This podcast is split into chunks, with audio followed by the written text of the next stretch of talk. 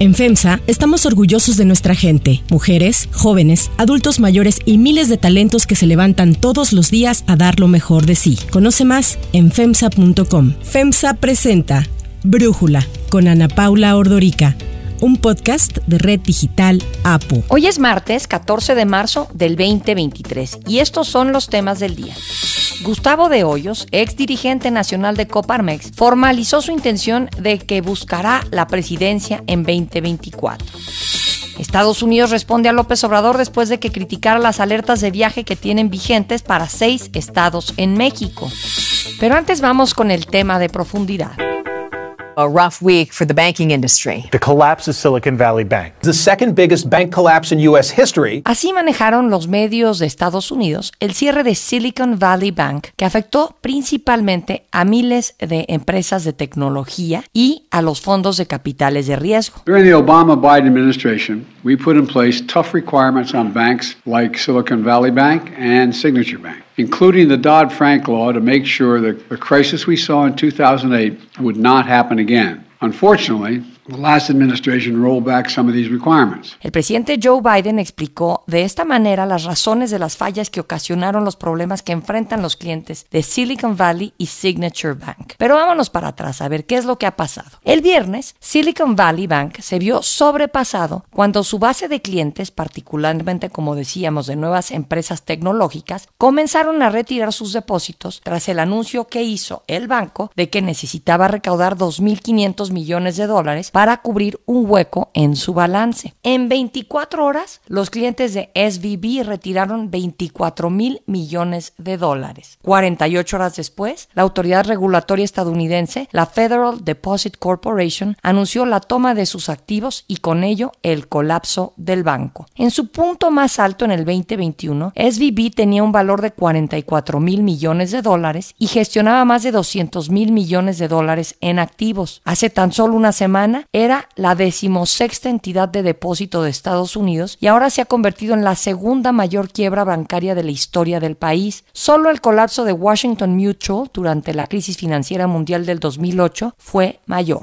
Además de ser uno de los colapsos bancarios más grandes, ha sido el más rápido. El asunto es que no todo se ha quedado en SVB. El domingo, otro banco, Signature Bank, también colapsó. Ante el peligro de que se diera un efecto contagio a otros bancos, el Departamento del Tesoro, la Reserva Federal y la Corporación Federal de Seguro de Depósitos intervinieron las instituciones financieras para garantizar el acceso de los clientes a su dinero. La crisis de los bancos hizo que el presidente Biden anunciara que pedirá al Congreso endurecer las reglas para proteger los empleos y a las pequeñas empresas. I'm going to ask Congress and the banking regulators to strengthen the rules for banks to make it less likely this kind of bank failure would happen again. Con esta nueva emergencia en los bancos, las bolsas del mundo colocaron a los mercados financieros en alerta, sobre todo en las acciones bancarias. El día de ayer, ante la apertura de la bolsa de Estados Unidos, las acciones de otros bancos se desplomaron. Sin embargo, al cierre ya los principales índices bursátiles de Estados Unidos lograron estabilizarse un poco tras el nerviosismo ocasionado por el colapso de los dos bancos, más la quiebra de Silvergate Capital la semana pasada, una institución enfocada a las empresas de Bitcoin y blockchain. Hace unos meses, Alan Lane, CEO de Silvergate Bank, así explicaba cómo beneficiaba a sus clientes las criptomonedas. For nine years, this type of volatility is not new to us. And in fact, we've built our platform to help our customers through both the good times and the challenging times, such as we're experiencing now. But if I step all the way back to when we first got into this business, it was Bitcoin only. And our primary focus when we got into this business was to essentially help Bitcoiners. Greg Baker, CEO de Silicon Valley Bank habló en el 2022 del crecimiento del banco durante la pandemia. Wave of liquidity going into the innovation economies. That's the big driver. But then all four of our businesses, our commercial bank, our private bank, our investment bank, and our investment business, SVB Capital, all performed exceptionally in the first quarter. And that drove our uh, heavy EPS beat. Pero, ¿qué fue lo que hizo SVB? Bueno, con el dinero de los depósitos invirtió en bonos del Tesoro y en valores hipotecarios respaldados por el gobierno de Estados Unidos. Pero vendría algo inesperado. Para contener la inflación en diciembre del 2022, la Reserva Federal anunció aumentos en las tasas de interés y con esto se depreció el valor hipotecario en el mercado abierto, por lo que el banco que había adquirido estos valores tuvo que venderlos a uno inferior al de su compra. La pérdida fue de 1.800 millones de dólares de un portafolio de 21 mil millones de dólares. A esto se sumó un ingreso mínimo de depósitos y una aceleración en el retiro de los mismos. Para mantener el equilibrio es que Silicon Valley tuvo que anunciar esta inversión de 2.500 millones de dólares que la requería y con eso ocasionó el nerviosismo de sus clientes y dio pie a su colapso. El análisis.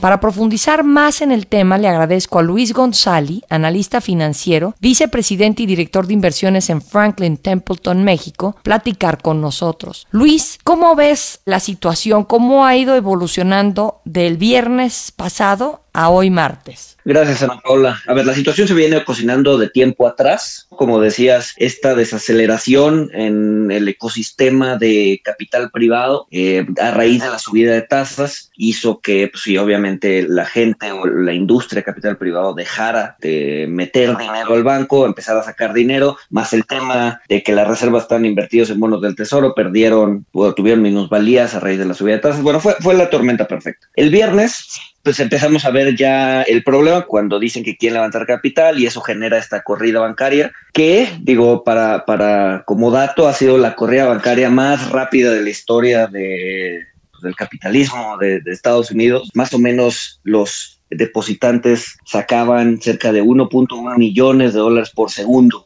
del banco. Obviamente en la época del Internet se puede hacer, antes te tenías que ir a formar, el cajero se tardaba, eh, cerraba el banco. Hoy no, hoy, hoy con Internet pues puedes hacer corridas bancarias muy rápidas de esa magnitud. Entonces, bueno, se da la caída, se da la toma del banco por esta institución de Estados Unidos, que es, para hacer un símil, sería como el IPAD de Estados Unidos, toma el banco y la Fed y el Tesoro actúan muy rápido. No, contrario al 2008, es una crisis o es una corrida bancaria. Bueno, en el 2008 sí hubo una corrida bancaria, pero no fue el problema principal.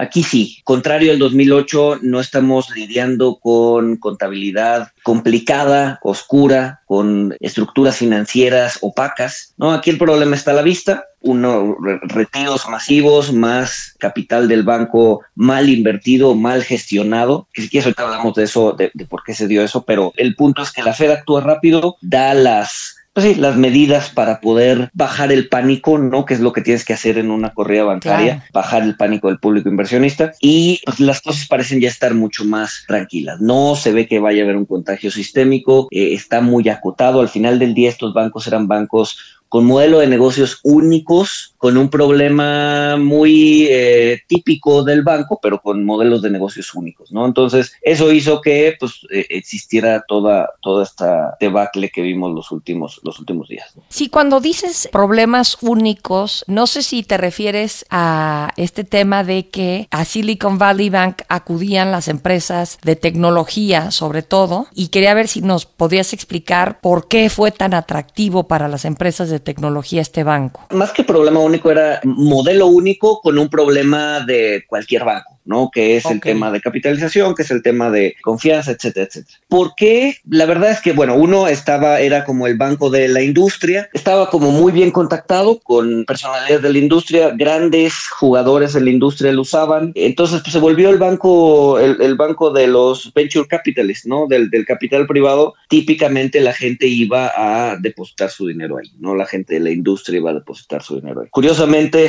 fue un banco que nace a raíz de una apuesta de póker, ¿no? Allá Ajá. en los ochentas. Pues ahora sí que desde su nacimiento fue un banco pues con cierto nivel de riesgo. Y bueno, entiendo que lo que le preocupaba al gobierno y de alguna forma no sé si es esa preocupación al gobierno de Joe Biden y no sé si esa preocupación ya se mitigó, es pues que viene la quincena y todos estos empresas que tenían su dinero depositado en SVB, pues si lo tenían asegurado, nada más recibirían 250 mil dólares, pero muchos no lo tenían asegurado y entonces, ¿con qué van a pagarle a sus empleados? Y si el problema de un banco se podría convertir en el problema de mucho desempleo, algo por el estilo. Sí, a ver, el seguro está topado a 250 mil dólares, más o menos como 5 millones de pesos. Para darnos una idea, el IPAB aquí en México asegura por 400 mil UDIs, más o menos 3 millones de pesos, y alrededor del 93, 95% de los depósitos en Silicon Valley Bank no estaban asegurados. Es decir, pues prácticamente todo el mundo iba a perder su dinero. Entonces entra el FDIC, ¿no? El, el IPAB de Estados Unidos, y junto con el Tesoro y la Fed dicen, ok, vamos a hacer una excepción, ¿no? Vamos a hacer que el límite de 250 mil dólares desaparezca y con esto vamos a hacer que la gente recupere todo su dinero. Entonces, sí, es, es, un poco lo que te decía, ¿no? La Fed hoy por hoy trae una batalla mucho más complicada que pelear, que es la batalla contra la inflación. De hecho, hoy vimos el dato de la inflación, se en línea, la, la core, la inflación subyacente ligeramente arriba de lo esperado. Entonces, trae ese frente. No podría abrir un segundo frente de batalla. Pregúntenle a los rusos, eso no funciona, ¿no? Eh, lo vimos eh, en Ucrania, no, no podía tener un segundo frente de batalla eh, y pelear ese frente, no, digamos que no había espacio para dar lecciones de riesgo moral, ¿no? Lo que le dicen a los, los americanos, el, el moral hazard, ¿no? Como fue en 2008 cuando dejaron a, a Lehman quebrar. Entonces tenían que, tenían que cerrar ese frente y la forma de cerrarlo es pues dando liquidez ilimitada al sistema en forma de lo que hicieron, que es este fondo que te permite tener acceso a tus reservas sin necesidad de vender los bonos que tenías con minusvalías. Entonces, bueno, al hacer eso, pues cierras ese frente, cierras el frente de la inestabilidad financiera que se estaba presentando en el sistema y te puedes concentrar otra vez en, el, en, la batalla principal que hoy por hoy es combatir la inflación. Ahora, tú dices que no ves riesgo sistémico. ¿Esto sientes que podría, este colapso de dos bancos, eh, lo mal que le fue a otro que es a First Republic en la bolsa ayer, sientes que puede tener algún tipo de efecto para México?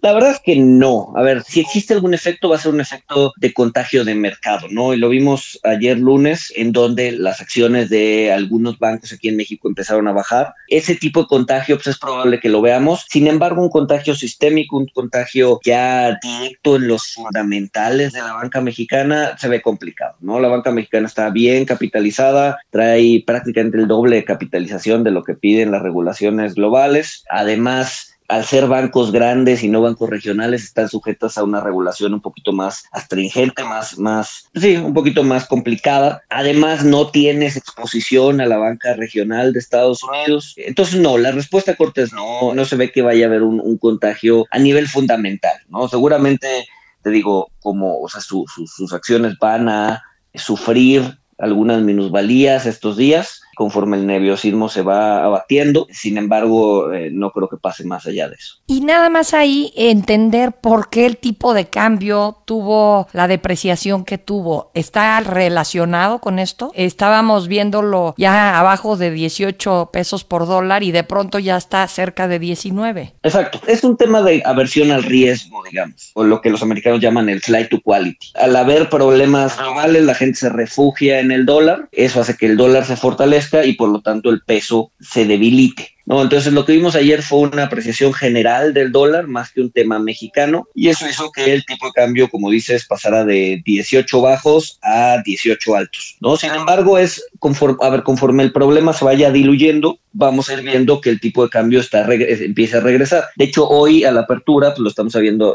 lo estamos viendo a 18.70, ya va pues, otra vez fortaleciéndose, ¿no? Y la verdad es que nosotros creemos que la mesa está puesta para tener todavía un tipo de cambio fuerte los próximos meses, diferencial de tasas, inversiones en el norte, remesas cayendo, fortaleza económica, tanto de Estados Unidos como de México. Entonces, bueno, eso te va a generar un tipo de cambio fuerte. Lo de ayer fue contagio general, global, un tipo de cambio un dólar apreciándose y eso hizo que el peso se depreciara. Pero o sea, así como el peso se depreció ayer, se depreciaron muchas otras monedas a nivel global. Luis González, clarísimo, muchísimas gracias por darnos tu análisis y platicar con nosotros. Mil, mil gracias a ti, Ana Paula, y encantado de seguir platicando.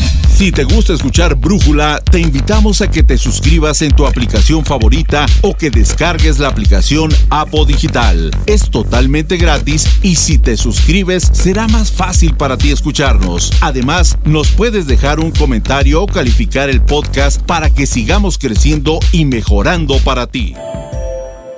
Hay otras noticias para tomar en cuenta. 1. Destape.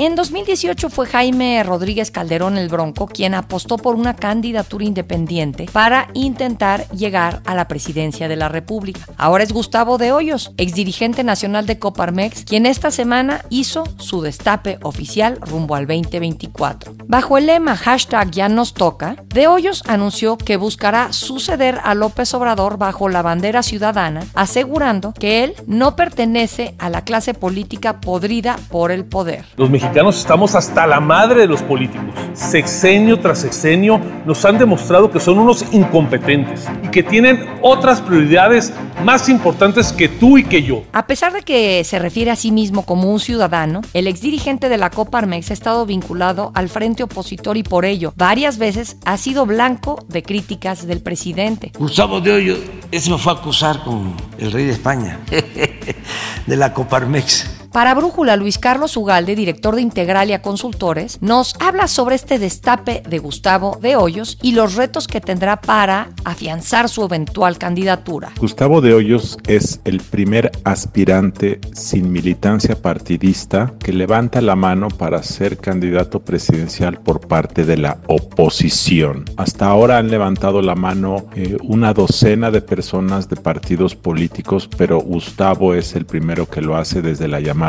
sociedad civil. Ya veremos cuántas personas más fuera de los partidos lo hacen en las próximas semanas o meses, pero de Hoyos claramente lleva la ventaja al ser el primero de ellos. Tiene en su haber el haber sido presidente de la Coparmex, el haber sido un operador muy eficaz de la coalición Va por México en 2021 que efectivamente logró evitar que el oficialismo construyera una mayoría calificada y además Es un personaje vinculado a sectores empresariales y además a organismos de la sociedad civil. ¿Podrá de Hoyos hacer una diferencia y convertirse en un candidato potente de la llamada ciudadanía libre y harta del obradorismo? Es algo que veremos en los próximos meses. Sin embargo, Gustavo lleva a cabo una propuesta clara, simple, de contraste. Muchos la llamarán una postura dura de derecha frente al obradorismo, pero que sin duda resonará en amplios segmentos de las clases medias urbanas, sobre todo aquellas del Bajío y del norte del país. 2. Alertas de viaje. Estados Unidos ya le respondió al presidente Andrés Manuel López Obrador al señalar que las alertas y recomendaciones de viaje que emite para nuestro país se elaboran mediante una revisión constante de la situación de seguridad en los diferentes estados de México. Así habló el portavoz del Departamento de Estado, Ned Price. Our travel warnings to Mexico as they are to countries around the world are dynamic. They are based on the conditions on the ground. When it comes to Mexico, our travel warnings are especially dynamic in that they are they are organized by state. And so the travel guidance that we provide to American citizens is tailored uh, to uh, each individual uh, Mexican state and the security situation that we assess uh, on the ground at any given time. Y es que ayer en la mañanera el presidente López Obrador criticó que el Departamento de Estado recomienda a los ciudadanos estadounidenses no viajar a Colima, Guerrero, Michoacán, Sinaloa, Tamaulipas y Zacatecas. No conforme con este rechazo a las alertas de viaje del gobierno estadounidense, López Obrador dijo que México es más seguro para viajar que Estados Unidos. Es más seguro México que Estados Unidos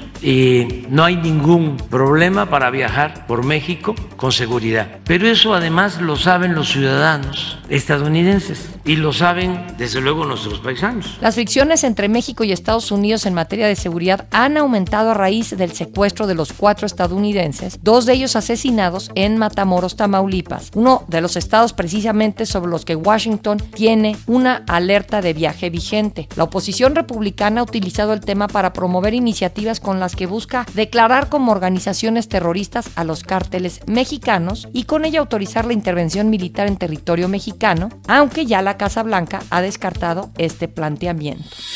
Para cerrar el episodio de hoy los voy a dejar con música de Laura Pausini. Cuando creo en mi fuerza y ya no vale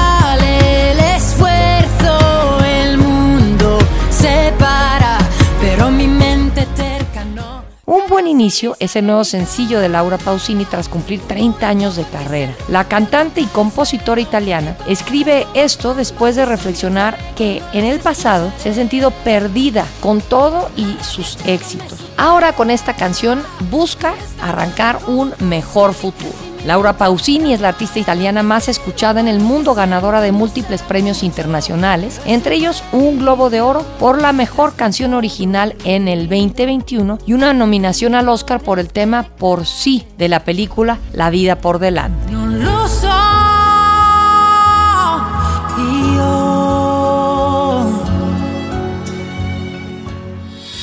Yo soy Ana Paula Ordorica. Brújula es una producción de Red Digital App. En la redacción, Perla Argueta. En la coordinación y redacción, Christopher Chimal. Y en la edición, Cristian Soriano. Los esperamos mañana con la información más importante del día. Oxo, Farmacias ISA, Cruz Verde, Oxo Gas, Coca-Cola FEMSA, Invera, Torrey y PTM son algunas de las muchas empresas que crean más de 245 mil empleos tan solo en México y generan valor como parte de FEMSA. FEMSA presentó Brújula con Ana Paula Ordorica, un podcast de Red Digital APO.